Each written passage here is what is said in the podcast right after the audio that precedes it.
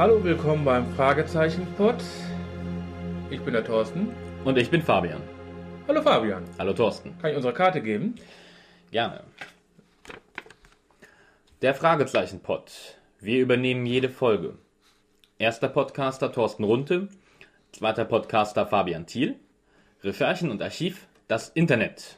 Wir sind zu erreichen unter www.fragezeichenpod.de und info fragezeichenpod.de. Wir sind vertreten bei Facebook, Twitter, iTunes, Google Plus und YouTube. Wir haben auch einen Anrufbeantworter, auf den ihr sprechen könnt unter 0203 8784 809.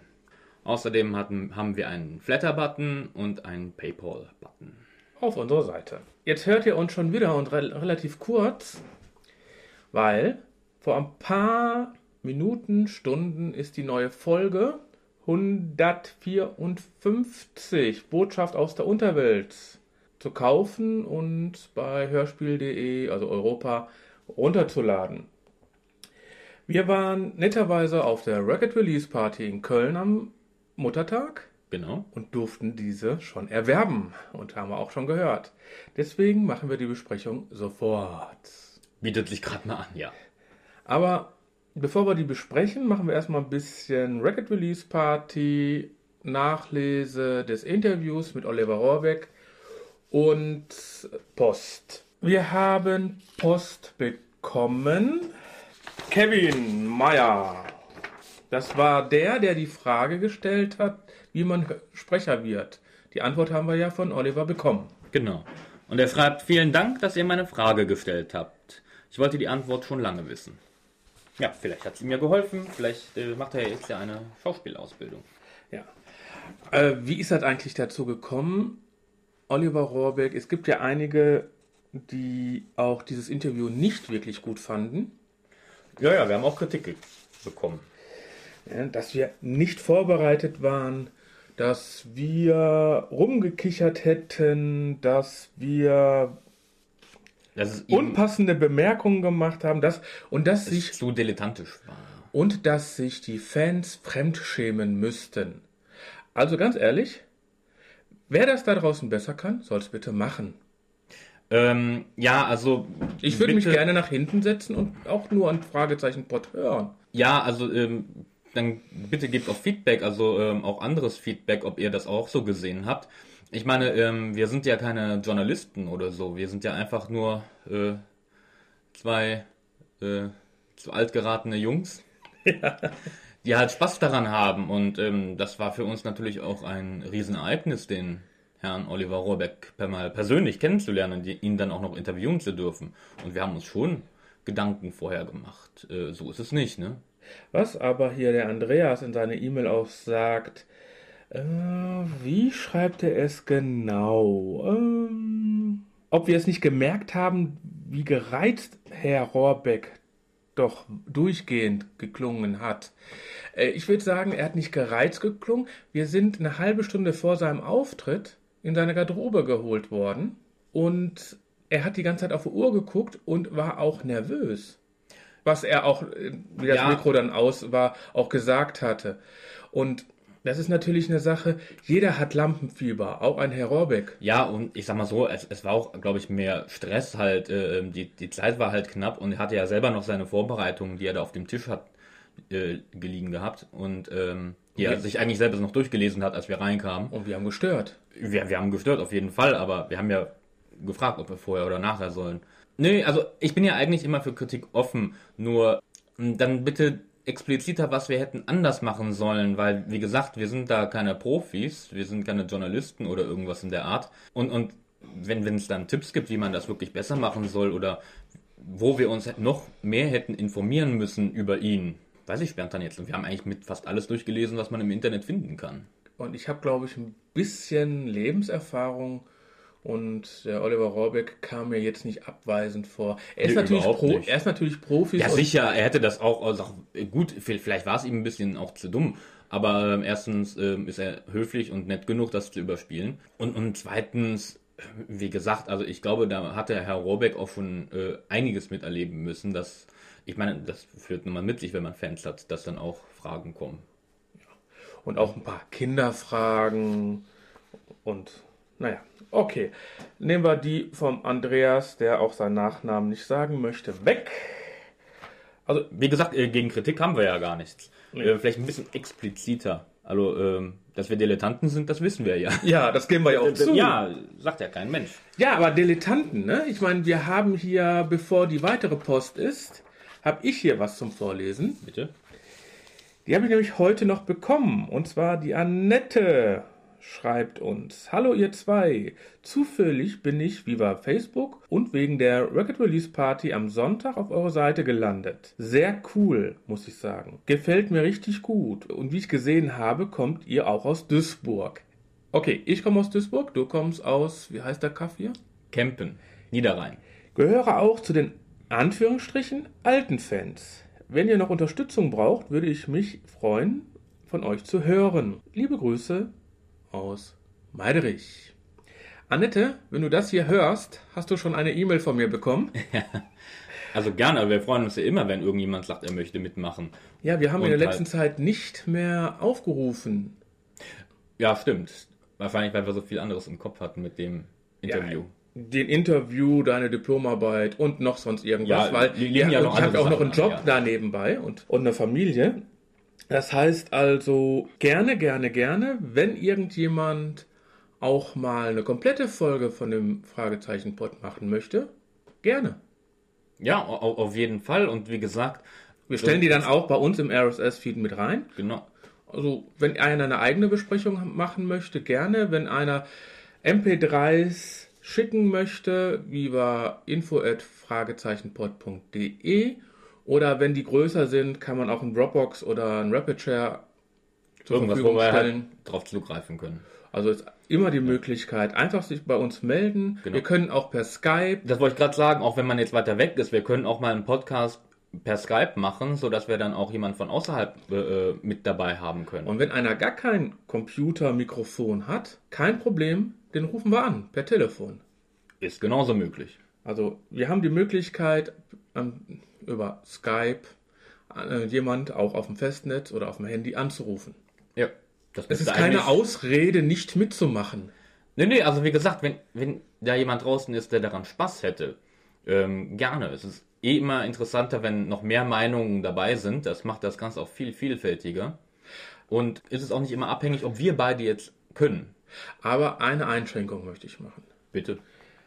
Wir haben ja den Blickwinkel eines Erwachsenen ja. auf diese Folgen.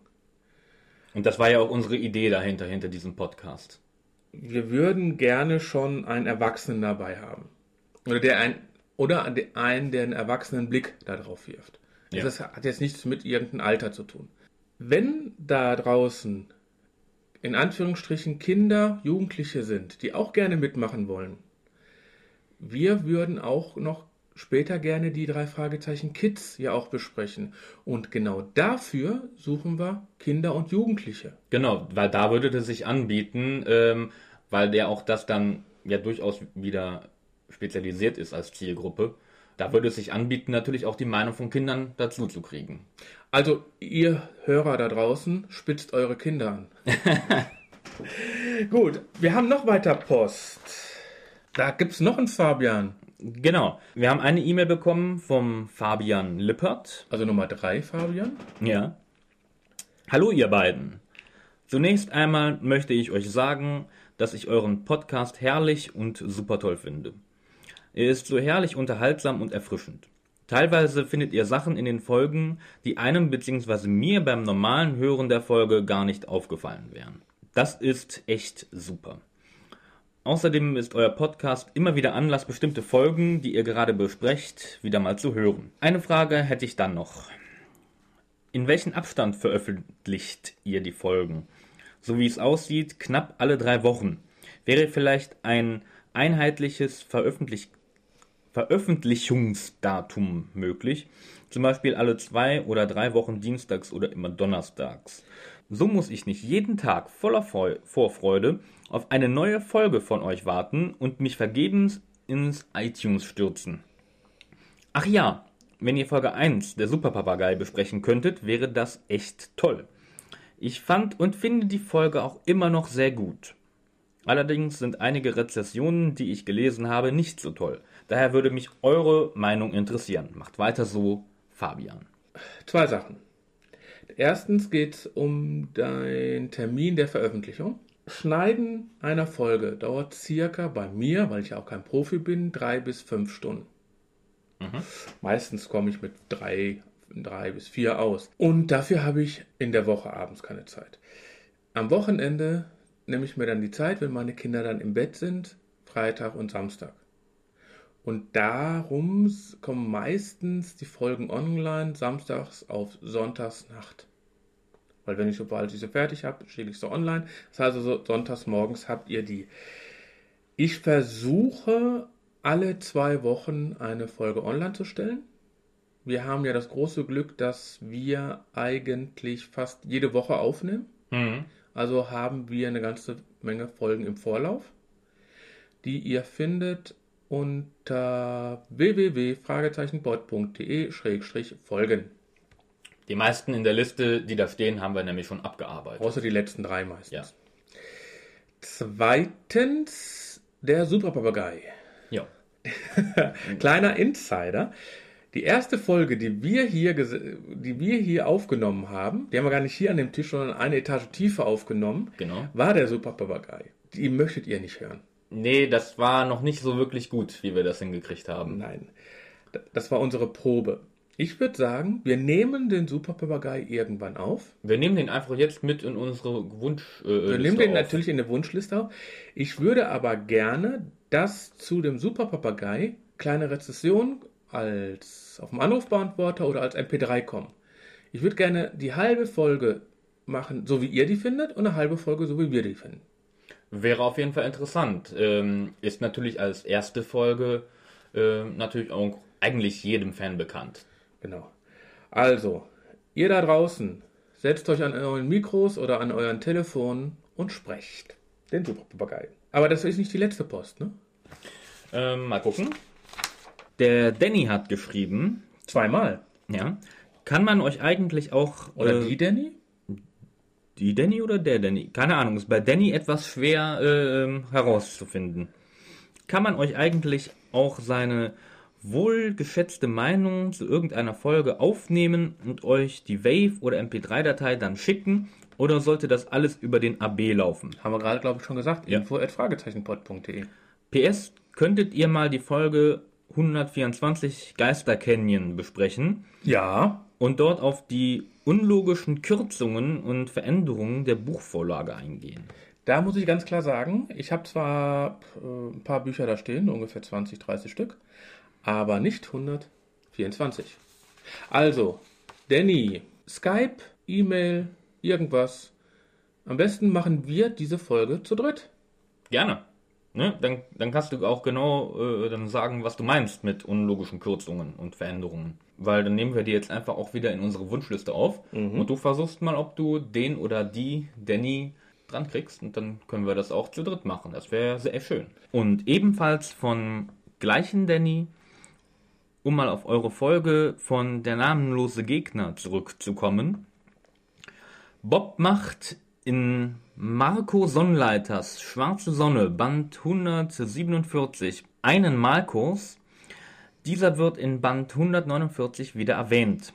Deswegen kann Bob so toll zeichnen. Okay. Wusste ich nicht. Nö.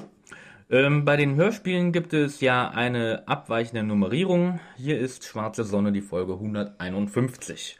Können wir uns ja auch dann mal vornehmen. Das finde ich lustig, die 151. Ich habe mir die 150 gekauft, habe mir die 152 gekauft, 153 und da habe jetzt 154. Die, ein, die 151 habe ich nicht. Und dann haben wir noch eine E-Mail bekommen vom Tobias.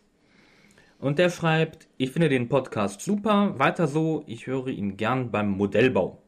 Könnt ihr Folge 33 und die bedrohte Rentsch besprechen? Die fand ich als Kind immer sehr unheimlich. Ja, ich sage einfach mal ja, die kommt mit auf die Liste. Vor allem Folge 33, bedrohte Ranch, kenne ich auch und fand die auch ziemlich genial. Äh, also von daher gerne. Wir haben ja noch Post. Die lesen wir aber jetzt nicht vor. Genau. Weil ich habe ja schon bei dem Gesichtsbuch geschrieben, Gewinne, Gewinne, Gewinne. Und zwar sponsert Oliver Rohrbeck drei signierte Tonträger. Genau, wir wissen selber noch gar nicht was. Nee, ob das äh, Lauscherlounge oder drei Fragezeichen ist, ist komplett den Herrn Rohrbeck überlassen. überlassen. Und was müsst ihr dafür tun? Beantwortet einfach eine Frage. Was ist einer der neun Besonderheiten in der neuen Folge 154 Botschaft aus der Unterwelt? Der drei Fragezeichen. Kleiner Tipp, hört einfach zu. Also einfach per E-Mail rein. Zu, Fairerweise, äh, wenn wir das jetzt besprechen, ist es eigentlich unfair, weil dann besprechen wir ja die Sonderheit. Ist doch egal. Ach so, äh, gerade blinkt mein iPad. Auf hörnerd.de gibt es eine neue Nachricht. Über uns. Über uns. Hier, les ah. mal vor. Okay. Oliver Rohrbeck beim Fragezeichen-Pod. Jawohl, der Fragezeichen-Pod hat Oliver Rohrbeck vor der letzten Record Release Party in Köln getroffen. Die spezial gelagerte Sonderfolge ist rund 20 Minuten lang. Es gibt bekannte, aber auch neue Fragen und Antworten. Oliver verrät zum Beispiel, was er von den neuen Folgen hält. Ein bisschen schade ist, dass das Interview nur so kurz geworden ist, trotzdem solltet ihr euch es anhören. Außerdem haben Thorsten und Fabian einige Fotos gemacht. Ja, die findet ihr unter unserer Facebook-Seite. Ja, ja, keine da, Ahnung. da Fabian kein Facebook hat, werde werd ich ihm die gleich zeigen. Schön. Ich meine, ich habe sie gemacht, also. ich war da. Du warst, du warst dabei. Ja. Ja, die Rocket Release Party war ja noch. Äh, ich habe da noch ein paar kleine O-Töne mhm. nach der in der Pause, in der Pause und nach der Veranstaltung von ein paar Leuten bekommen. Aber was ja auch sehr nett bei der Record Release Party ist, dass nicht nur die Folge selbst gespielt wird. Mhm. Oliver saß vorne auf der Bühne, hat sich noch ein Getränk bestellt. Mhm. Er hat es als Bier bezeichnet. Äh, wir waren in Köln. Ich weiß nicht, ob man das als Bier bezeichnen kann. Du machst ja gerade unheimlich viele Freunde, Thorsten. Musst du wissen, Thorsten? Nein, ist ja nur ein Spaß. Und was dann auch noch war, dieses Hörspiel, 24 Stunden. Das äh, Mitmachhörspiel. Mitmachhörspiel. Genau. War sehr schön. Es war, muss ich ganz ehrlich zugeben, dass das Laien waren, die da gesprochen haben. Geniale Stimmen dabei. Auf jeden Fall. War die richtig super geschauspielert haben. Es hat richtig Spaß gemacht, denen zu, zuzuschauen. Durch euch mal, die ihr ja nicht dabei wart, einen kleinen Eindruck hinterlassen.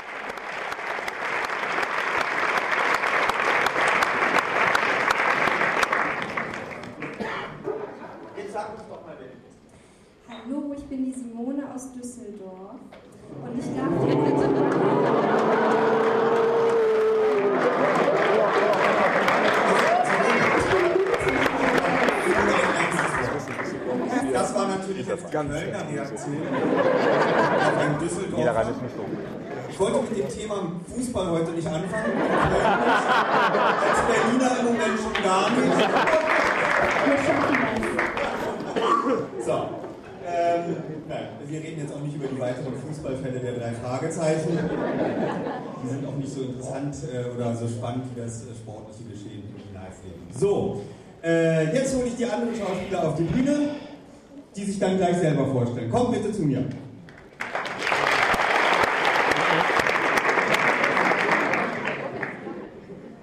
Sie hat selber gesagt, sie ist nicht klein, sie ist erdnah.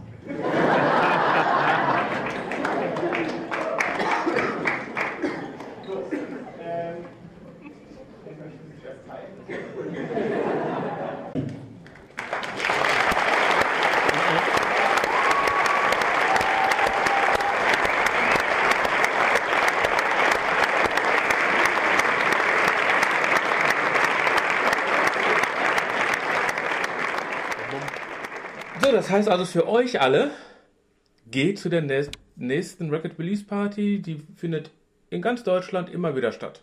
Genau. Und vielleicht könnt ihr beim nächsten Mal selber mitmachen. So, wir wollen ja eigentlich noch eine Folge besprechen. Genau, halt eben die äh, Folge, die wir am Sonntag gehört haben. Die Folge der drei Fragezeichen 154 Botschaft aus der Unterwelt. Genau. Was, äh, die ist erzählt von Kari Erlhoff hat eine Gesamtspiellänge von 70 Minuten 55. Und die Sprecher sind der Erzähler Thomas Rutsch, der diesmal gar nicht so viel vorkam, fand ich. Aber gut. Äh, äh, und dann Justus Jonas, Peter Shaw und Bob Andrews, natürlich gesprochen von Oliver Jens und Andreas. Dann haben wir natürlich wieder ein paar Highlights. Es kommt Inspektor Kotta drin vor. Genau. Holger, Mal äh, Holger Malrich. Es kommt aber auch Kommissar Reinholds, Wolfgang Greger vor. Die bekannten Sprecher von Titus Jonas, Tante Mathilda, Hans Meinhardt, Karin Lienweg. Dann Victoria von Trautmannsdorf als Jane Heathcliff, Professorin. Dann kommen eine ganze Menge hm, Urs Affolter als Mr. Gray, Achim Schüler, Stefan, äh, Bernd Stefan, Barbara Focke, Kai-Henrik Möller, Christine pa Papert, Joachim Lauterbach, Doris Maria Kaiser, Erik Schäfer, André Minninger, Tobias Schmidt, Leonhard Malich. Als Lester Price Fabian Farloff. Mhm. Fabian Farloff werden viele kennen. Er hat in den ein Fall für TKKG die, die Serie mitgespielt. Also die Fernsehserie. Ja. ja. Und spielte auch eine ganze Menge wie äh, Buddy Holly in Musical Buddy. Mhm. Spielte mhm. er auch. Äh, Synchronsprecher war der auch bei Baywatch, Teletubbies, hat er den Erzähler gemacht. Nochmal! Ähm und ähm, viele kennen den vielleicht als Bohne bei den Funkfüchsen. Punkt. Das waren die Erzähler. Ähm, man kann allgemein sagen, ähm, für eine Folge unheimlich viele Sprecher. Ja. Unheimlich, ich klinge eben durch und ich kläre jetzt mal, lass jetzt mal ähm, den Thomas Fritsch und die drei Fragezeichen selber weg. Warum? Dann haben wir, dazu. 1, 2, 3, 4, 5, 6, 7, 8, 9, 10, 11, 12, 13, 14, 15, 16, 17. 18 verschiedene Personen, die da mitsprechen. Respekt. Also mit, den, mit den, Ja, auf jeden Fall. Also mit den drei Fragezeichen dem Erzähler sind es über 20. Sind es 22 Leute. Dann kann ich mir nicht vorstellen, dass alle gleichzeitig in einem Studio waren. Nein, das glaube ich auch nicht. Eine kleine Besonderheit sind ja auch dieses Mal die Kapitelnamen. Genau. Die Kapitelnamen sind ja Anspielungen auf Sherlock Holmes Titel. Nur sehen der zweite Blutfleck, der vornehme Klient, das letzte Phantom. Ja. ein bisschen abgewandelt. Aber sie beziehen sich alle. Oder der blaue Karfunkel. Der blaue Karfunkel, darauf kommen wir gleich auch noch kurz. Blauer ein Karfunkel ist übrigens äh, lustigerweise ein blauer Karfunkel. Ein Karfunkel ist ein roter Edelstein. Hm, das wusste ich nicht. Wikipedia weiß es. Okay. Also das hast mir das gesagt. Äh, das ist natürlich lustig. Ne, nee, ist eine schöne Anspielung, ist, weil es geht ja in der Folge auch sehr um Sherlock Holmes. Mhm. Also von daher sehr passend und, und schön ausgewählt. Gut. So, die Inhaltsbeschreibung, Klappentext lese ich jetzt nicht vor weil wir bekommen jetzt eine ausführlichere Beschreibung von Fabian. Äh, Fabian, muss man die Folge danach noch kaufen? Ja, auf jeden Fall. Ich lehne mich mal zurück. Du lehnst dich zurück und überlässt mir das Feld, ja. Die Folge beginnt damit, dass die drei Fragezeichen einen Fall von Industriespionage lösen. Cotter weist die Jungs auch noch darauf hin, dass sie nicht weiter in der Sache ermitteln sollen, wobei der Fall für sie sowieso abgeschlossen ist, so dass sich Cotter ohne Sorgen in seinen wohlverdienten Urlaub aufmacht. Da kommen zwei Briefe für Justus an. In dem ersten Brief wird ihm mitgeteilt, dass er für einen kleinen Marathon angemeldet wurde. Der zweite Brief ist etwas mysteriöser. Er ist an Justus alias Sherlock Holmes gerichtet und kommt von Moriarty. Moriarty ist der Gegenspieler von Holmes in den Romanen gewesen. In dem Brief werden sie aufgefordert, eine beiliegende verschlüsselte Botschaft zu lösen. Und wenn sie dies nicht tun, werden sie ernste Konsequenzen erwarten müssen. Und jeder Tag, der ohne Ergebnis bleibt, werden diese Konsequenzen drängender. Ein Vorgeschmack ist bereits die Anmeldung zum Marathon. Was ja das Schlimmste ist. Genau.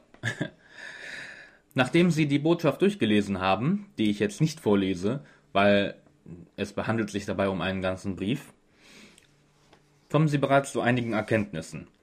Anscheinend ist irgendjemand von New York nach LA geflohen und die drei Fragezeichen sollen anscheinend herausfinden, wo sich dieser nun aufhält.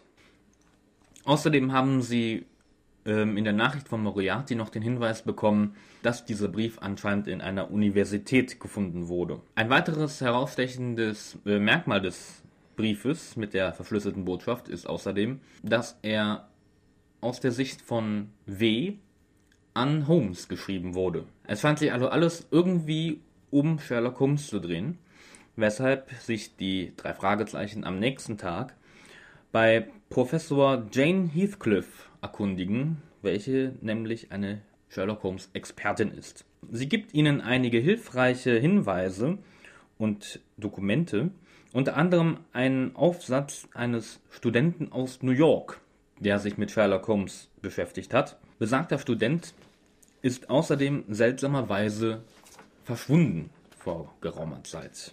Besagter Student heißt Lester Price. Als sie daraufhin in die Zentrale zurückkommen, haben sie eine Nachricht von Moriarty auf dem AB. Dieser ist mit ihren Fortschritten nicht zufrieden und sehr unglücklich darüber, dass sie auch in seine Richtung ermitteln. Sie müssen sich deshalb auf schärfere Konsequenzen gefasst machen. Und diese treffen auch sofort zu.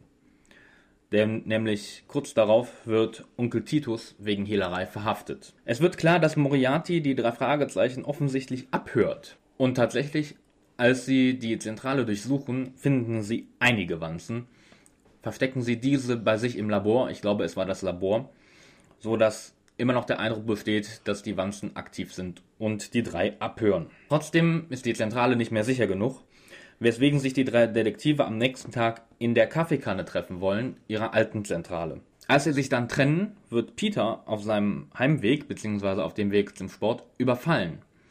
Wie er am nächsten Tag berichtet, wurde er mit Chloroform betäubt und ist am Straßenrand einige Zeit später einfach so wieder aufgewacht. Außerdem hat Bob noch einiges herausgefunden und so entschlüsseln sie mit Hilfe seiner Recherchen einige weitere Details der Botschaft. So zum Beispiel den Namen Milverton und die Eagle Street. So wie es aussieht, beinhaltet die Botschaft, die sie entschlüsseln sollen, einen Namen und eine Adresse in LA, wo sie wahrscheinlich den verschwundenen Studenten vermuten. Allerdings können sie die Hausnummer noch nicht herausfinden. Um sicherzugehen, dass sie nicht verfolgt werden, fahren die drei Detektive mit Jeffreys Auto nach LA, um dort in einem Internetcafé herauszufinden, ob es auf der Eagle Street in Los Angeles einen Milverton gibt. Und tatsächlich gibt es ihn. Als sie dorthin fahren, stellen sie allerdings fest, dass Mr. Milverton nicht mehr dort wohnt und das Haus leer steht. Auf dem Rückweg bemerken sie außerdem, dass sie wieder verfolgt werden, weswegen sie sich sofort auf dem Weg zurück zum Schrottplatz machen. Dort treffen sie den verkleideten Kommissar Reynolds. Diesen hatte Justus am Abend vorher bereits von einem Münzfernsprecher angerufen und ihm gebeten, dass er sich in New York nach Lester Price erkundigt.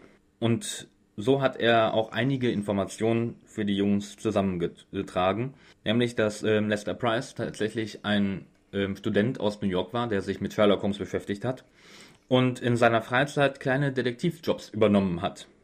Dann ist er allerdings von einem Tag auf den anderen verschwunden, sodass Reynolds davon ausgeht, dass er irgendetwas beobachtet hat, was ihm nicht gut bekommen ist. Über die neuen Erkenntnisse muss Justus erstmal nachdenken und schickt seine Kollegen nach Hause. Abends in seinem Zimmer kommt Justus schließlich der richtige Gedanke. Der Name Charles August Milverton, den sie aus der verschlüsselten Botschaft herausgelegen gelesen haben, gehört einer Romanfigur aus den Sherlock Holmes Büchern. Diese Figur basierte allerdings auf einem realen Verbrecher namens Howell. Und da Justus seinen eigenen Computer aus Sicherheitsgründen nicht benutzen will, schnappt er sich sein Motorrad. Er fährt zum nächsten Internetcafé und findet auch wirklich einen Howell auf der Eagle Street und fährt auch sofort dorthin.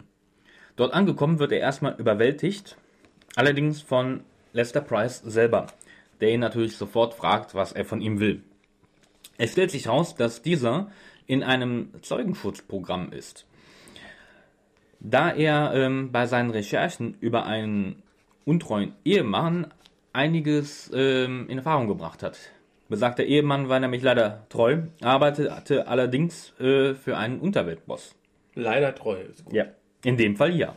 Und gegen besagten Unterweltboss soll Price nun aussagen und wurde deswegen ins Zeugenschutzprogramm aufgenommen. Allerdings sehr ungünstig wurde er nach LA gebracht, denn wie er in, im Fernsehen gesehen hat, befindet sich der Oberboss, den der Unterweltboss aus New York nur The Dagger nannte, also wer des Englischen nicht mächtig ist, der Dolch. Diesen hat er im Fernsehen entdeckt. Es stellt sich raus, dass The Dagger anscheinend von LA aus operiert und äh, deswegen LA eigentlich der ungünstigste Platz war, um Lester Price unterzubringen. Er beschreibt The Dagger außerdem als älteren Mann mit grauen Haaren im Rollstuhl, der mit Pferderennen zu tun hat. Am nächsten Tag bestellt Justus Bob und Peter um 5 Uhr morgens zu sich. Aus einer Bemerkung von Lester Price hat Justus nämlich darauf geschlossen, dass man Peter einen Sender verpflanzt hat. Und tatsächlich ist dem auch so, an seiner Schulter ist eine Narbe, die anscheinend darauf hindeutet. Und Justus operiert den Sender auch kurzerhand selber aus Peters Schulter heraus. Er hat außerdem mittlerweile herausgefunden, dass The Dagger der Oberboss, der wahrscheinlich Moriarty selber ist, Gray heißt. Ein Rennpferdezüchter, der nach einem Reitunfall im Rollstuhl sitzt. Nachdem sie eine Nachricht für Kommissar Reynolds organisieren, fahren die drei Fragezeichen mit dem Taxi zu Gray und stellen ihn. Gray selber will die Sache mit einem Duell gegen Justus lösen. Im Garten, in dem sich auch ein großer 10 Meter tiefer Wasserfall befindet, muss Justus nun entscheiden, welchen seiner beiden Freunde er retten würde, wenn er sich entscheiden müsste. Justus wählt Peter und dieser muss daraufhin ein Schachspiel gegen einen von Grays Handlangern spielen. Justus selber wird genau wie ein Stallbursche, der Grace Zorn auf sich gezogen hat, gefesselt und auf eine morsche Brücke über dem Wasserfall gestellt. Für jede gefallene Figur im Schach müssen die beiden verschiedene Schritte zur Brückenmitte zurücklegen und die Gefahr wird immer größer, dass die Morphebrücke zusammenbricht. Da taucht auf einmal die Polizei auf und es kommt zu einem großen Tumult. Dabei stürzen Justus und Gray den Wasserfall hinab. Beide überleben, Gott sei Dank. Und Gray schneidet Justus Fesseln durch, damit dieser ihm an Land helfen kann. Mit dem Dolch. Mit äh, dem Dolch, weswegen wahrscheinlich Gray ja auch The Dagger genannt wird. Justus tut dies auf jeden Fall und rettet Gray. Dieser ist ihm auch dankbar und verspricht, dass er die Sache mit Justus Onkel und auch dem Marathon klären wird. Das, was Justus sehr wichtig war. Ja, was Justus sehr wichtig war. Dass er Justus sehr dankbar ist und er zu seinem Wort stehen wird. Noch ein kleiner Abschlussgag, Abschlusslachen, Ende der Folge. Und dann fängt unser Fall an mit dem Satz. Also, verehrte Herrschaften, der Fall ist gelöst. Das hatten wir auch noch nicht. Nee, auf jeden Fall. Es beginnt ja quasi mit der Auflösung eines ähm, alten Falles, beziehungsweise äh, des, des, Falles, um den es gar nicht geht. Ähm, weil ich gestehen muss, ich bin jetzt kein Experte, aber ich glaube, das kommt bei Holmes auch häufiger vor, oder? Ja. Ja, Dass doch. es quasi damit beginnt, dass er Ein anderer, einen anderen Fall löst. Genau. Also die ganze Story kam mir sehr Holmes-lastig vor. Bewusst, bewusst. Dann wird ja nach einer Minute zwei direkt die Karte übergeben. Genau. Wenn ich Ihnen meine Karte geben dürfte, Madame. Die drei Detektive. Wir übernehmen jeden Fall. Drei Fragezeichen. Erster Detektiv Justus Jonas, zweiter Detektiv Peter Shaw, Recherchen und Archiv Bob Andrews. Und es kommt auch relativ schnell Inspektor Cotter dazu. Genau. Die haben ja dann mit Peter die Pläne gefunden, die gestohlen wurden. Und halt durch äh, einige Indizien finden die drei Detektive, beziehungsweise Justus ja auch ziemlich schnell den Dieb. Mhm.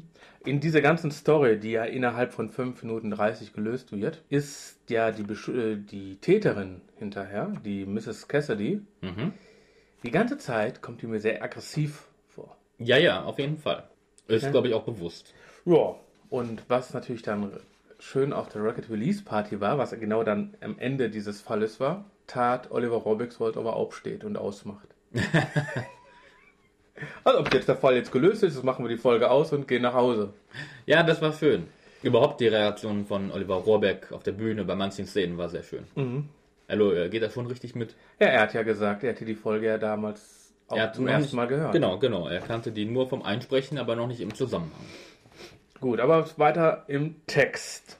Im zweiten Teil dann, der vornehme Klient geht Inspektor Kotter im Urlaub und rät den Jungs auch in Urlaub zu gehen, weil das ja natürlich ein bisschen heikel ist, weil das jetzt hochschwappt. Genau, weil halt ein richtiges Syndikat dahinter steckt und äh, seine Abteilung hat auch den Fall komplett abgeben müssen, weil es halt doch hohe Wellen schlägt. Und Justus ist dann natürlich der Grund eines Running Gags, der dich durch die ganze Folge zieht, der Rocky Beach Lauf. Genau. ja, also er wird ja angemeldet dazu. Da hat mich jemand für den Rocky Beach Lauf angemeldet. Was? Du sollst bei dem Lauf mitmachen? Das sind zehn Kilometer, Justus. Ja, das, das, muss ein Streich sein. Ich, das habe ich im ersten Moment auch gedacht, aber hier steht, dass das Spendengeld für die Registrierung schon überwiesen wurde.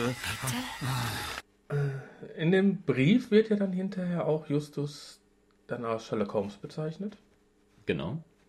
Und dieser Brief soll und schüchtert ja auch ein. Auf jeden Fall, also es wird schon klar gemacht, dass hier ist keine Spielerei. Hier wird ernst. Es geht wirklich, ähm, ja, jetzt nicht explizit um Leben und Tod, aber es wird schon offen gedroht. Mhm. Dann der Rätseltext Mal wieder ein klassischer Rätseltext. Auf jeden Fall. Und wirklich auch ein schön langer Rätseltext, wo natürlich Bob seine Spanischkenntnisse auf einmal genau. vorkramt. La Ciudad de Nuestra Reina de Los Angeles. Aus dem Spanischen übersetzt heißt es die Stadt unserer Königin der Engel. Abgekürzt bekannt als Los Angeles. Sind das jetzt Spanischkenntnisse, die Bob hat? Oder ist das man, weil man in L.A. wohnt, weiß man auch, wo der Name L.A. herkommt? Da bin ich überfragt. Würde ich eher schon sagen, dass man weiß, man muss nicht unbedingt Spanisch können. Aber wenn ihr es wisst, kann Bob auch in anderen Folgen Spanisch. Dann schickt's mal. Und zum Schluss kommt dann so eine nette Jazzstück als Musik. Mm, ja. Und ich sage, äh, ich habe hier geschrieben, naja, okay. Hätten sie es bei dem Saxophon am Anfang gelassen, hätte ich es besser gefunden. Gut, bei dem dritten Bereich, die drei Studenten gehen sie ja dann zu Professor Jane Heathcliff. Ich finde die Stimme sehr jung für eine Professorin. Ja, kann ja eine junge Professorin sein. Professoren müssen ja nicht zwingend 50 plus sein. Ja, weil sie im Buch ja als schlanke Frau und leicht mit leicht ergrauten Haar beschrieben wird. Mhm. Also, ich habe das Buch nicht gelesen. Ich auch nicht, aber das hat uns das gesagt. Das hat das gesagt, okay, okay. Der dritte Podcaster quasi. Mhm. Das ähm, Internet. Ja, gut. Ja, vielleicht hat sie einfach nur eine jugendliche Stimme. mhm. Dann sagt ja Peter folgendes. Und hier habe ich einen Text, der sich mit der Biografie von Holmes beschäftigt. Mhm. Schauen Sie. Mhm. Ja. Ja, es, äh, klingt äh, sehr interessant. Ja, äh, ist, ist nachvollziehbar, Peters Reaktion. Würde ich wahrscheinlich machen. Mhm, ah ja, interessant, ja. Wobei Und die äh, Frau Professorin da irgendwie nicht drauf ein nee. anspringt. Bei der Professorin wird ja sehr viel über Holmes erklärt. Ja, ja, damit auch der Zuschauer ein bisschen weiß, wer jetzt sich mit Sherlock Holmes nicht auskennt, was es damit auf sich hat und auch so ein paar Hintergrundinfos. Mhm. Und Peter kann natürlich auch so sagen, ja, ja, Moriarty war, oder, nee, was sagt, was äh, sagt Na, der genau? Napoleon genau? des Verbrechens. Genau. Genau, das genau. war es auch nur, was sie vorher drüber geredet haben, ja. ja. So, dann sind wir schon bei, finde ich ja lustig, der blaue Karfunkel. Genau, ähm, Onkel Titus wird ja der Hehlerei beschuldigt, weil man auch auf dem Schottplatz einen Koffer gefunden hat mit dem blauen Karfunkel drin. Von Katzenstein blauer Karfunkel von Katzenstein, genau, äh, welcher vor kurzer Zeit gestohlen wurde. Ähm, deswegen sieht es halt auch nicht so gut aus für Onkel Titus, da es angeblich auch Beweise und Zeuge, Zeugen gibt, ähm, die ihn der Hehlerei weiter beschuldigen. Ja, dieser Officer Kinley ist ja so ein junger Polizist, der den, Profis äh, den Inspektor Cotter ja vertritt. Mhm, mh. Und im Buch wird er ja natürlich als äh, übereifrig und schnell beschrieben und sehr viel falsche Schlüsse rauszieht, weil hier natürlich jetzt ist, er wird eben von Moriarty benutzt. Ähm, ja. Unbewusst benutzt. Un, un, unbewusst benutzt. Dazu muss man sagen, dass da ja, also was Moriartys Seite angeht, auf jeden Fall Profis am Werk sind. Das heißt, die verstehen schon ihr Handwerk und wenn die jemanden falsch beschuldigen, dann wird, wird das wahrscheinlich auch sehr echt aussehen. Ja, mit Fotos und sowas alles. Genau. Ja, und dann äh, stellt sich heraus, dass die drei abgehört werden. Mhm. Und dann suchen die ja überall. Genau, die durchsuchen die Zentrale. Und was machen sie denn damit? Die kriegen es ja dann im Labor und stellen dann Blackie und den Wecker dazu. Damit es sich so anhört, als wenn die äh, äh Mikros immer noch, alle also die Wanzen immer noch so in der Zentrale ja, die, rumliegen. Die sagen ja auch, die, der Justus sagt ja auch, ja, wir gehen dann immer rüber und mhm. unterhalten uns kurz sagt aber, die ist nicht mehr sicher und fertig. So ungefähr, die wird nicht mehr erwähnt. Ähm, ja, gut, ich hätte die Sorge halt in, in, an Jussos Stelle. Ich meine, die haben so viele Wanzen gefunden, wer kann sagen, ob sie alle gefunden haben? Wobei dann hätten sie die Wanzen, die sie gefunden haben, nicht noch extra ins Labor stellen müssen. Ja. Aber gut, auch, daraufhin beschließen sie ja, dass sie sich äh, ab dann nur noch in der Kaffeekanne treffen wollen. Und äh, das ist. Ja, ja, ja. Das, das, ist ja dann schon in dem vierten Kapitel abgehört. Genau. Und Was auch sehr positiv ist an den Geräuschen ist, dass zum Beispiel der Hubsch ein Hubschrauber dann drüber fliegt. Genau, weil sie halt draußen sind und nicht in der Zentrale und dann hört man schon mal einen Hubschrauber drüber fliegen oder halt die Schrottplatzgeräusche. Mhm. Da hört man auch wirklich die Schrottplatzgeräusche. Und was wir ja erfahren haben auf der Record Release Party ist, dass äh, Frau Körting nur einen Hund hat. Genau, Timmy. Der macht Wuff, Wuff, Wuff und Wuff, Wuff, Wuff. Das Interessante daran ist, dass sie sich ja jetzt an einer Kaffeekanne treffen. Ja, das ist wieder so eine Besonderheit damit, dass die Verbindung zwischen den drei Fragezeichen Kids genau. und äh, den drei Fragezeichen hergestellt wird, was sie natürlich auch ein bisschen so hinterher, auch wenn sie sich in der Kaffeekanne ja treffen, auch so sagen, ja, äh, wie willst du denn da anrufen? Wir haben ja hier noch nicht mal ein Telefon gehabt. Ja, ja, es, äh, das bezieht sich, also, wenn ich das so richtig verstanden habe, ich habe ja die drei Fragezeichen Kids noch nie gehört, ähm, treffen sich die äh, drei Detektive da ja in besagter Kaffeekanne. Ja, das ist eigentlich ein Wasserspeicher. Genau, von, von der Bahn oder so, ne? Ja. Ja gut, damals hatten die dann wahrscheinlich noch gar nicht so die Ausrüstung. Mhm. Die hätten schöne Ausrüstung. Hört euch mal die drei Fragezeichen Kids an. Ja. Ist eine Kinderserie. Wie die drei Fragezeichen. Auch. Aber finde ich an und für sich äh, sehr schön, dass sie da quasi so einen Bogen quasi bis zur anderen Serie spannen. Das macht die drei Fahrzeichen Kids natürlich auch wieder einen Ticken authentischer. Ja, dass wirklich als Vorgeschichte wirklich gesagt werden, dass das eine Vorgeschichte ja. ist und nicht so als gesonderte Sachen. Nicht so separates Universum, mhm. mehr oder weniger. Kurz nachdem die in der Kaffeekanne sind. Achso, dazu muss man vorher noch sagen, äh, war ja noch die Geschichte, wo. Ähm, nee, die haben ja gesagt, sie treffen sich in der Kaffeekanne, sie waren ja noch nicht da. Sie haben nur gesagt, sie treffen sich in der Kaffeekanne und dann sind sie alle losgegangen. Genau, Justus. Und dann ist Peter überfallen worden. Genau, dann, da wollte ich gerade darauf hinaus. Dann, dann wurde Peter ja erstmal am Abend noch überfallen. Mhm. Aber mit Chloroform einfach betäubt und liegen lassen. Ähm, Wobei ja. natürlich hinterher rauskriegen, dass der halt eben den Sender dran kriegt. Genau, ähm, im ersten Moment hatte ich gedacht, dass es einfach nur eine Warnung sein sollte, frei nach dem Motto, wir, äh, können, wir, wir können alles mit euch machen, wenn wir wollen. Dann sind wir ja schon am nächsten Tag? die sichere Telefonzelle haben wir jetzt gerade übersprungen. Ja. Dann kommen wir zu den Namen. Karl ja. August Möwitten. Ja, da kommen sie ja halt durch zwei Abkürzungen im Text, also im, im Brief drauf. Und das sind dann zwei ähm, Titel von Holmes-Büchern. Mhm. Und quasi der Titel da, dazwischen ähm, ist halt Charles August Milverton. Und ähm, halt durch die Hinweise im Rätsel kommen sie darauf, es muss sich also um einen Milverton handeln.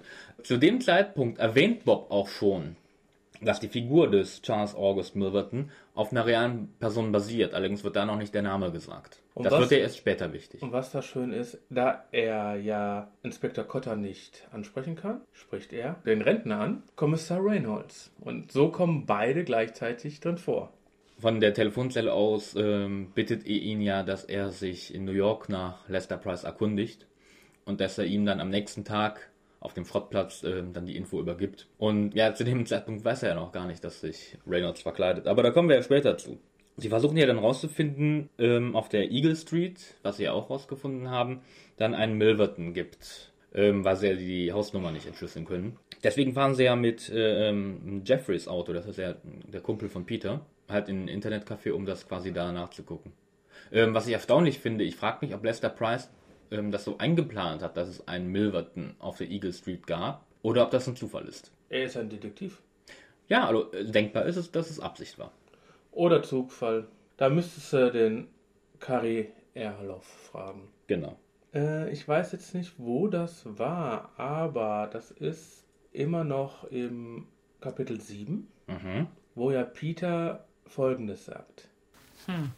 Jeder Meisterdetektiv fällt wohl irgendwann im Laufe seiner Karriere auf eine Irene Adler rein, Aber Jawohl. jeder große Detektiv hat quasi eine, eine äh, Frau, die ihn halt in, ins Verderben reißt.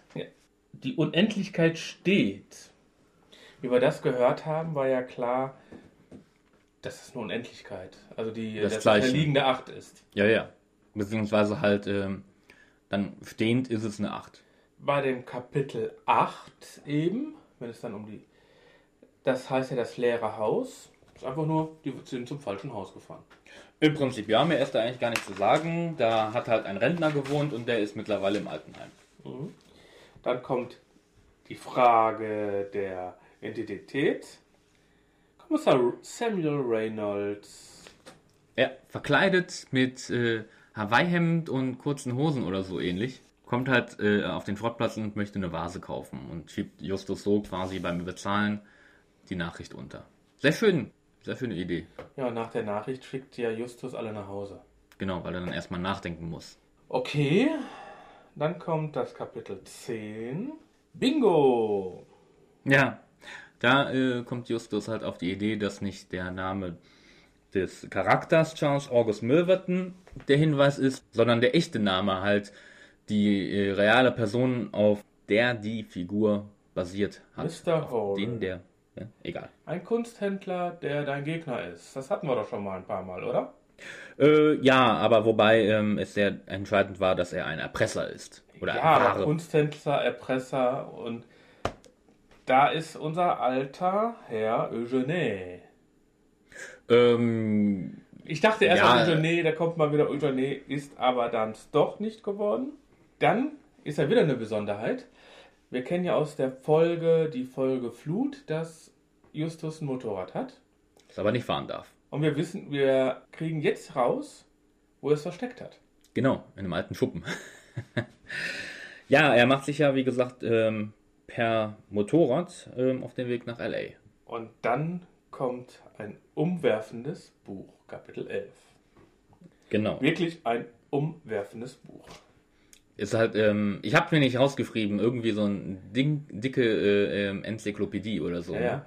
ja, aber was ich die ganze Zeit dann dachte, weil ich, die Stimme ist ja eben der Tarzan aus der Fernsehserie. Ja. Und es sind Detektive und irgendwie habe ich so das Gefühl, es geht ja darum, dass er sagt, dass es um den ersten Fall geht. Ne? Könnte ja irgendwie 1989 oder sowas sein. Welcher Fall? Das weiß ich jetzt nicht, worauf du hinaus willst. Die 8, streiche die 8 weg. Ach so, ja, es, es, äh, du die meinst, Jahres was die Hausnummer angeht. Die Jahreszahl. Auf das sie, äh, ja, richtig. Ähm, sie haben ja schon darauf geschlossen, dass die Hausnummer irgendwo aus dieser Jahreszahl ist die, ähm, wo der Hinweis dafür lautet, das muss ich eben nachlesen. Doch zuvor denke an den verrückten Anfang. Ja. Ähm, und da denken sie ja, dass es sich um äh, ähm, irgendwas aus äh, den Holmes-Büchern handelt.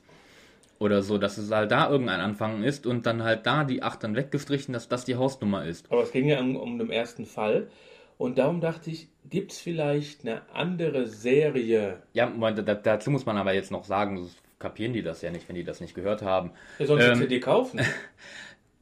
Die ähm, besagte Nummer, also das, das Datum, ähm, bezieht sich nicht auf irgendetwas von Holmes, sondern von Lester Price. Das war nämlich äh, das Datum, wo er und seine Freundin als Kinder ihren ersten Fall gelöst haben. Das meint der Thorsten. Genau.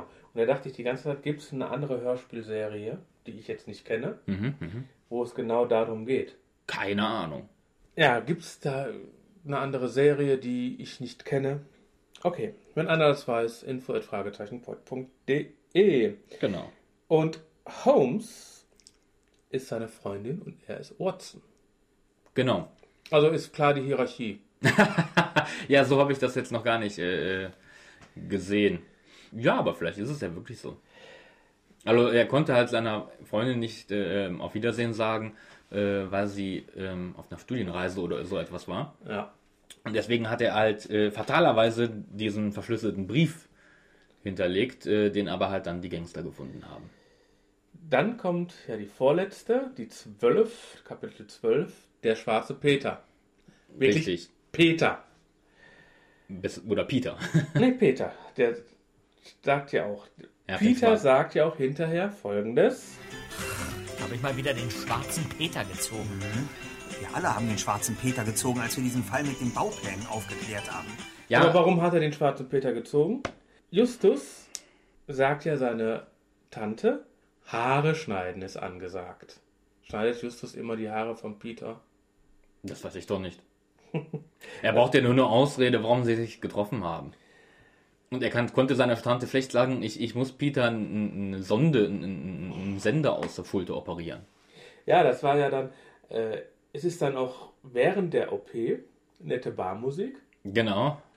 Und Thomas Fritsch, äh, es ist so cool, äh, ganz Gloria in Köln hat gelacht. Es dauerte zehn Minuten, bis Justus seinen Freunden die Pinzette hinhielt. Ein kleiner schwarzer Gegenstand klemmte zwischen den Greifern. Herzlichen Glückwunsch, es ist ein Sender. Ach, ich werde ihn Edward nennen. Es ist ein Sender, ich nenne ihn Edward. Edward mit den Scherenhänden oder Edward oder ich bin die Person, die Blade verraten hat, wo Edward wohnt. Also ein bekannter Name aktuell, ne? Mm, ja, kann man sagen. Ähm, ja, aber die ganze Szene ist eigentlich äh, dafür, dass sie eigentlich gar nicht lustig sein sollte, äh, kommt so unheimlich lustig rüber, muss man sagen, haben sie echt gut gespielt. Äh, und auch wie gesagt hier das, was du eingespielt hast von Thomas Fritsch, äh, super auch schön trocken, wie er das rüberbringt. Das ist äh, war echt, äh, die ganze Szene war ein großer Lacher. Und zum Schluss des Schwarten Peters kommt wirklich nette Musik. Mhm. Ja, stimmt. Die, die, hat mir auch gefallen. Die, da hast du mich direkt gesagt, äh, alte ja. Musik. Sind wir ja schon bei 13, bei dem letzten Kapitel. Das große Finale. Da sind ein paar Sachen. Ja, da haben sie es ein bisschen. Too much, fand ich. Ja, ähm, eigentlich, dass sie sich da direkt Bray stellen und, und Justus sagt ja eigentlich auch sofort, ähm, dass er nicht vorhat, ihm die Adresse von Lester Price zu geben. Aber ich habe viel vorher, früher noch was. Äh, bitte. Wenn die in dem Haus reingehen, ne, wird erstmal die zwei, zweite Mal die Karte übergeben, die mhm. mal wieder nicht vorgelesen wird.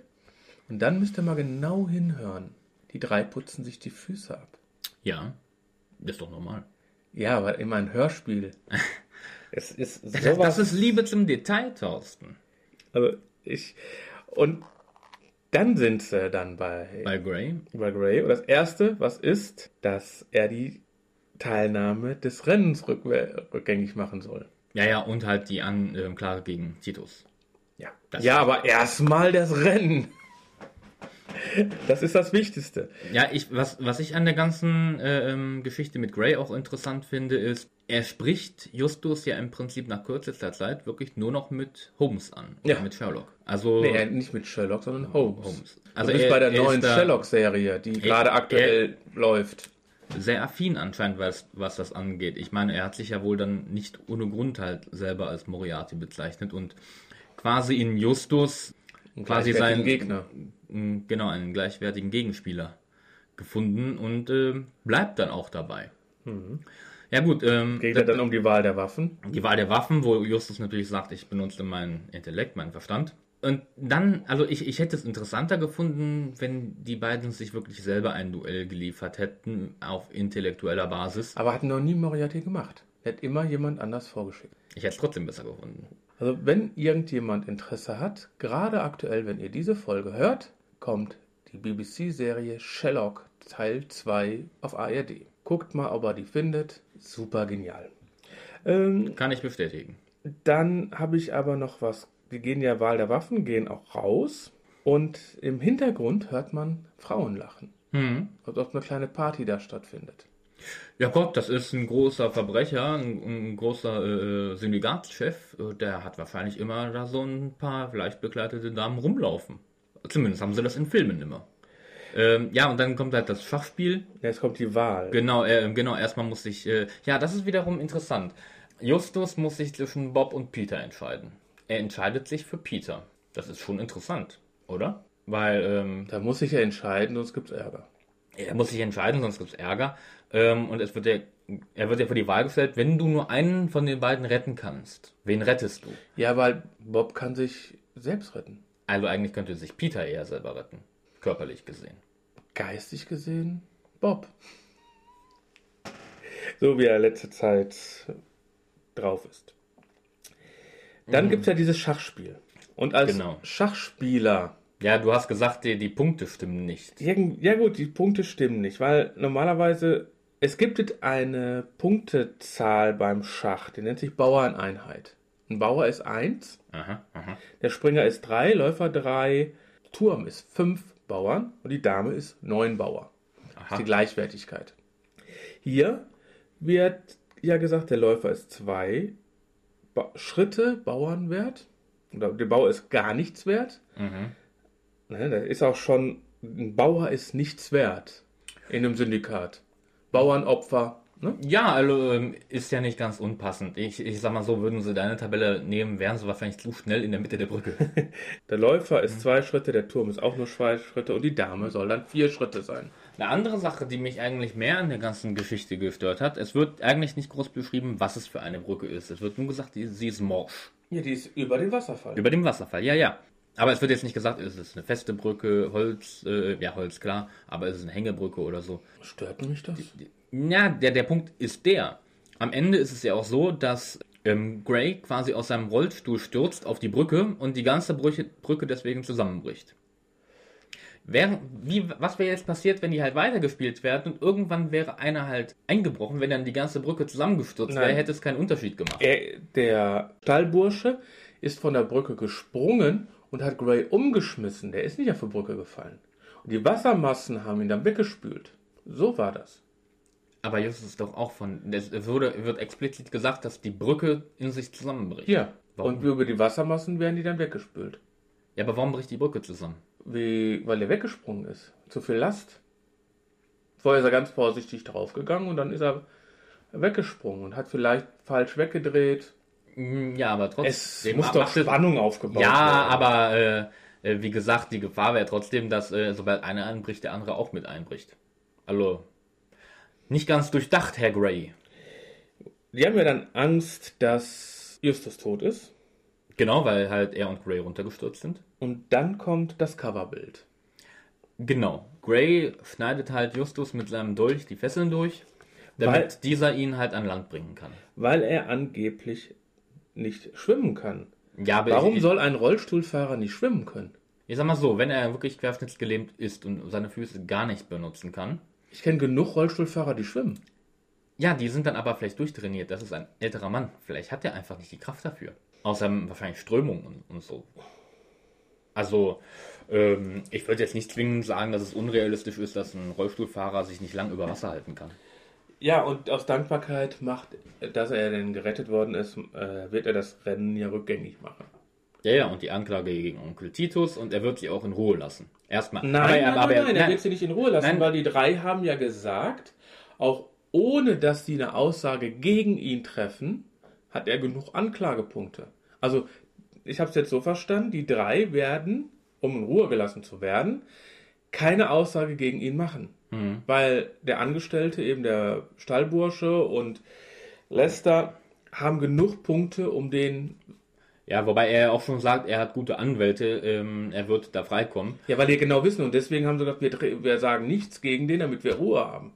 Wobei er ja auch noch sagt, ähm, dass er durch ihre Leistung als Detektive doch sehr überzeugt war, dass er vielleicht später nochmal auf sie zurückkommen wird, auf, ja. ihr, auf ihre Detektei. Und dadurch äh, haben sie jetzt im Prinzip einen neuen Feind. Einen neuen Gegner, ja. ja. Der aber auch als gleichwertig ist und der den jetzt im Nachhinein erstmal nicht mehr ans Leben will, würde ich sagen. Erstmal, aber ich würde mich nicht darauf verlassen, dass wenn er später noch auftaucht, dass es dann nicht wieder ernst wird. Es wird härter.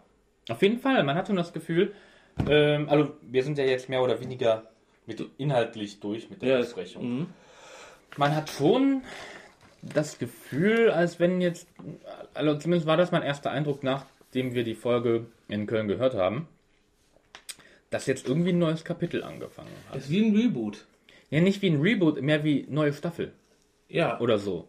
Es, weil es, es gibt halt einige Sachen. Justus fährt jetzt erstmal wirklich selber mit dem Motorrad. Sie bringen so Sachen rein, dass halt die Kaffeekanne erwähnt wird. Sprich, ähm, sie aktiv äh, erwähnen sie die drei Fragezeichen Kids, wenn man so will. Ja. Es taucht ein potenzieller neuer äh, Gegner auf, der, ähm, sage ich mal, auch das Zeug dazu hat, mehrfach wiederzukommen. Ja. Und auch thematisch, äh, ähm, ich meine, ähm, Holmes ist ja eh, sage ich mal, ähm, durchaus inhaltlich was für Erwachsene eher. Aber die ganze Geschichte war schon sehr spannend und auch sehr ernst auch jetzt, dass, dass Titus verhaftet wurde, ist ja jetzt auch kein Pappenstiel. Ähm, die ganze Stimmung der Folge war eigentlich durchgehend sehr ernst. Jetzt ja. auf ein paar äh, Kleinigkeiten, die halt das wieder aufgelockert haben, aber das ist ja auch wichtig. 10 Minuten OP. Ja, aber das muss ja, sonst äh, wird es ja zu bedrückend. Oder also zumindest war das der Eindruck, den ich hatte. Ja, und äh, das war ja nicht nur unser Eindruck. So, ich, wir sind jetzt hier in der Pause von der Lauscherlounge. Ja, da lacht mich jemand nett an die wir vor der Tür getroffen haben. Und ich wollte euch mal fragen, wie ihr, wir haben jetzt die Folge gehört, wie ihr die Folge fandet. Ja, super Folge auf jeden Fall. Hat mir sehr viel Spaß gemacht, zuzuhören. Äh, einige Wendungen, äh, ungewöhnliche, ähm, ja, wie soll man sagen, ungewöhnliche Aktivitäten einiger äh, Charaktere der drei Fragezeichen. Also Justus mal in einem ganz anderen Licht mal der Chirurg, äh, der Chirurg und auch äh, eine Nummer cooler als sonst. Und ähm, ja, in den Fußstapfen von Sherlock Holmes kann man nur sagen. Auf jeden Fall hörenswert. Ja, sehr viel Zusammenfassung und ähm, vor allem Justus auf dem Motorrad, das konnte ich mir überhaupt bis jetzt noch gar nicht, gar nicht vorstellen. Es sind ganz neue Wendungen und äh, sehr interessant auf jeden Fall. Und es wird ein neuer äh, Hauptfeind äh, eingeführt. Ja, auf jeden Fall. Also der, der wird uns bestimmt nochmal begegnen im, im, Laufe der Zeit. Ist ja auch angekündigt sozusagen am Ende, dass wir ihn wahrscheinlich nochmal treffen. Und ähm, auch ganz schön ähm, die Erinnerung an sozusagen die erste Folge, finde ich. Also mit äh, dem Rätsel, mit dem Straßennamen und so. Also das äh, war auch gut gemacht. Also hat uns gut gefallen. Und wenn ihr, wenn ihr jetzt, sagen wir mal, eine Punktzahl zwischen 0 und 10 geben würdet, 10 ist super, 0 ist äh, ja, sag ich mal, für eine Drei-Fragezeichen-Folge schlecht. also ich würde sagen, es wäre eine 8 bis 9 auf jeden Fall. Ich wäre auch mit einer 8 einverstanden. Also das Ende ist etwas abrupt. Da hätte man vielleicht noch mal was drauflegen können an Action, aber ich fand es trotzdem in Ordnung. Also es war ja schon spannend, wo Justus... Äh, runtergefallen ist, was dann passiert. Aber ich meine, natürlich kann ihm da nicht so viel Schlimmes er passieren. Dass ja auf der Bühne. Eben, also das stimmt. Also es war total in Ordnung. Also ich bin zufrieden. Kann man sich auf jeden Fall ohne schlechtes Gewissen anhören. Ist kein, Todes, äh, kein Todesflug geworden. Und ähm, doch, ich bin zufrieden damit. Gut, dann bedanke, ich mich. Ich wünsche euch noch viel Spaß bei dem zweiten Teil. Danke, gleichfalls. Wir und haben auch gleichzeitig eine Bewertung gegeben gehabt, ne? Hast ja mhm. gehört. Natürlich also haben wir auch noch einen zweiten aufgenommen. Und zwar, wie wir dann unsere CD unterschreiben lassen haben. Mhm. Dann war ja in einer Reihe. So, jetzt nötige ich euch. Aha. So, wir stehen jetzt nach der Veranstaltung. Zwar erstens, wie fandet ihr die Veranstaltung? Zweitens, wie fandet ihr die Folge? Beides sehr geil. Ja. Warum? Hat Dortmund nochmal getoppt. Die Atmosphäre also, ist geil und die Folge war stark. Also, wir also reden jetzt hier nicht von Fußball. Nein, nein, wir waren nein, letzten, wir waren waren letzten Mal, du dies in Dortmund waren wir. Mhm. Also wir kommen aus Dortmund, wir hatten ursprünglich Karten für hier und dann haben wir gesehen, dass die letzte Party halt in Dortmund noch verlegt wurde, sind wir da auch noch hin und das war hier noch um Längen besser. Die Stimmung und die Atmosphäre war super. Und die Folge, wie fandet ihr die? Ja. Zwischen 10 super gut, 0 die äh, schlechteste drei Fragezeichen Folge. Zehn. Zehn? Zehn? Zwölf. Wir haben eine Zehn. Wir ja. haben eine 10. Aber besser geht's ja immer, ne? Ja, Nein. gut, aber, Nein, ich, gut. ich fand die sehr spannend. Ja. Habt ihr noch irgendwas? Nein, danke. Dann tschüss. Zehn Punkte finde ich ein bisschen heftig für die Folge. Mm, jo, ja. nö, aber auf jeden Fall ist die Richtung sich ähnlich. Gut, und dann haben wir ja noch, eine, noch einen dritten MP3, den wir aufgenommen haben.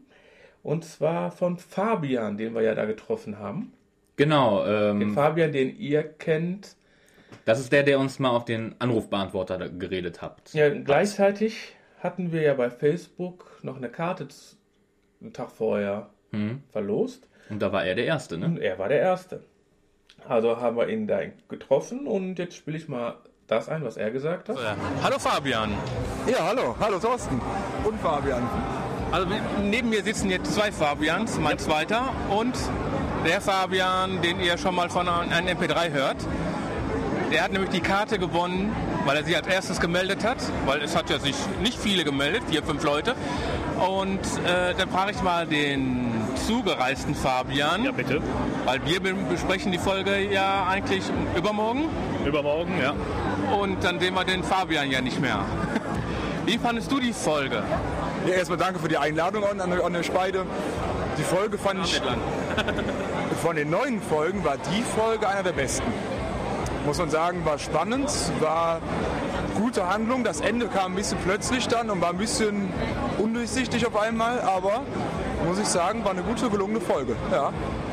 Also die, Neu die Neuerungen der Chirurg im, im Hause. Ja, Titus, war natürlich, dass Jonas, Justus Jonas jetzt äh, Motorrad fährt, war natürlich ein Highlight. Die Operationen an Peter waren ein Highlight. Und ja, waren viele Neuerungen drin. Wir haben einen neuen Feind. Ja. Kann man so sagen, ja. Mhm. Den Moriarty quasi. Ja. Den amerikanischen Moriarty, Spondor dazu. Ja. Äh, wie viele Punkte würdest du geben? von 10 Punkten.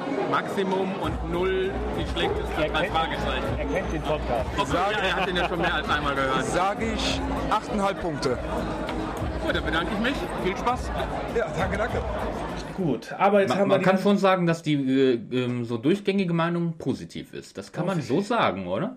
Ja, also ich war, bin ja auch relativ positiv eingestellt. Mhm. Was ich jetzt äh, beim zweiten Hören nicht mehr ganz so extrem positiv war. Aha. Beim ersten Hören hat, hätte ich locker neun Punkte gegeben. Mhm. Jetzt beim zweiten Hören, wo ich dann auch ein bisschen, das war, ich würde sagen, die neun Punkte waren so diese Atmosphäre, die dabei waren. Das war vorher ja auch Oliver Rohrbeck getroffen haben. Die Euphorie. Die Euphorie, die ganzen Leute, die dabei waren.